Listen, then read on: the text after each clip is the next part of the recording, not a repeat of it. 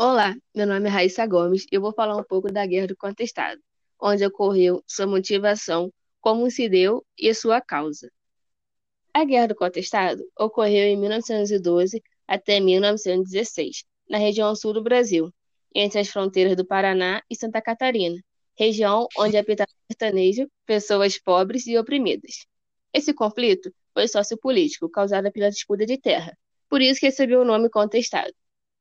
Um dos principais motivos estava a disputa de terra, uma terra que produzia muita erva mate, onde os catarinenses estavam interessados, até porque representava 90% das exportações de Santa Catarina e do Paraná.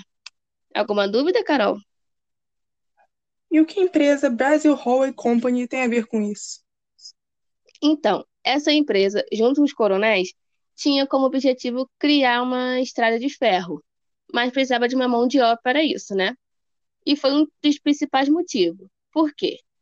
O fato da construção da estrada de ferro ligaria São Paulo a Rio Grande do Sul deixou muitas pessoas em más condições, já que o governo cedeu uma grande extensão de terra, é, cerca de 15 mil metros, nos limites do estado do Paraná e Santa Catarina. Mas ele aproveitou esse pretexto e desapropriou as terras camponeses, porque descobriu que nessa terra ele iria lucrar bem mais com a erva mate e com a madeira, que esse é o motivo para ele exportar.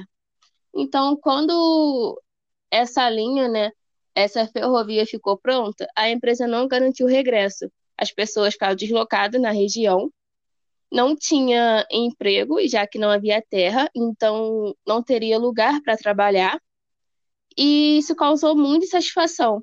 Foi um do, do objetivo dessa guerra, que era lutar pelos direitos da população pobre e menos favorecida até porque eles perderam suas terras. E essa revolta, ela traz muita coisa envolvida, não só o, a rebelião, né, mas mas mostra a desigualdade, a cultura e a questão religiosa. Diante dessa enorme satisfação, a população não tinha uma representatividade, já que quem tá, era para representar eles, que é o Estado, estava contra eles. Então eles começaram a se apegar místico, religiosos, que você vai explicar um pouco para gente. Então, agora eu vou falar um pouco sobre os principais líderes, o modo de vida religioso na comunidade e as consequências dessa guerra. O principal líder, o principal e primeiro, foi o monge José Maria de Santo Agostinho, e, após sua morte, o último líder foi Adeodato. Então, a sociedade ela foi muito similar com a de Canudos em diversos pontos, tanto no seu modo de vida, tanto no seu líder, que era religioso. Então, o abandono do governo, né, como a Raíssa falou agora, fez com que diversos líderes religiosos, como o Antônio Conselheiros em Canudos, surgissem para lidar com a carência da população, né? E o mesmo aconteceu aqui no Contestado com José Maria, que ele era um monge, curandeiro e líder religioso. E essa sociedade ela tinha como característica principal o fanatismo religioso. Ela era formada por camponeses, operários, desempregados e pessoas pobres em gerais, né, que viviam à margem do Estado. Um exemplo disso é que a compra e a venda eram proibidas. Eles faziam tudo à base da troca, e isso é o maior exemplo de alienação ao Estado já que já era um modo capitalista, né, de compra e venda, moeda, e quem não tinha capital não possuía bens, aqui eles mostram que isso não existe, é tudo na base da troca, no câmbio. Então, esse monge, ele pretendia fundar uma monarquia celestial, que ela era regida por rígidas normas religiosas. E na comunidade tinham locais para cultos, procissões e essas coisas. E ele pregava muito do que ele acreditava, né, dessa religiosidade dele, ele era monge, ele fazia hum, trabalho que os médicos fariam no Estado, né, com as suas curas religiosas, e ele dizia, numa das suas principais pregações, que as pessoas não deveriam ter medo da morte, porque elas iriam ressuscitar, então você não tem que ter medo de algo que aparentemente, né, na sua visão, viria para algo bom, que era para você ressuscitar, como talvez uma nova pessoa, tendo uma novas oportunidades de vida, talvez melhores do que a que ele já possuía. Então, o governo, quando ficou sabendo né, dessa comunidade, guiada por um monge que vivia totalmente alienado do Estado, ficou preocupado com a situação e resolveu mandar tropas para acabar com a sociedade, para dizimar todos.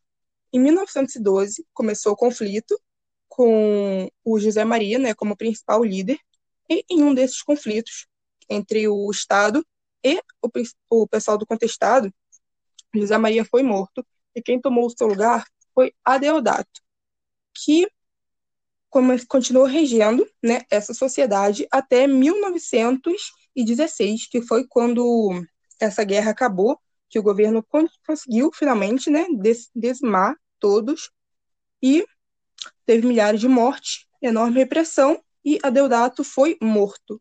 E essa morte de Adeodato foi considerado o ponto final da guerra. E é isso, basicamente. Essa foi a guerra, como ela acabou. E as considerações finais a fazer é que a carência do Estado fez com que essa população procurasse um afeto, procurasse o, sabe, ter o apoio de alguém, no caso, um líder religioso. Por isso eles viveram à margem do Estado e criaram essa repercussão toda. Caso tivessem recebido a assistência necessária para não passarem fome, uh, terem emprego, não passarem todas as dificuldades que já foram faladas anteriormente, não precisaria chegar onde chegou, com tantos conflitos, mortes, perseguições e o fim trágico. Então, a, o abandono do Estado é meio que o grande motivo para essa guerra ter acontecido. E foi só isso. Obrigada. É, e, e é muito bom, e é muito importante é, a gente aprender sobre essas revoltas, já que envolve essa disputa de terra, né? Que hoje quem rouba uma terra é visto como um criminoso. E é muito comum a gente ver indígenas sofrendo com isso, que são usadas suas terras para exportações, coisas que antigamente eram vistas como normal, né? Que muita em outras revoltas é visto disputa de terra para criar ferrovias, fazer construções, e eram vistos até como os grandes líderes, né? Então é muito importante a gente aprender sobre essas revoltas. Sim, até hoje, né? Segue isso com os indígenas desde esse tempo e hoje ainda continuam destruindo e é isso. Então, obrigada. Sou a Caroline. Obrigada, eu sou a Raíssa. Tchauzinho. Tchau.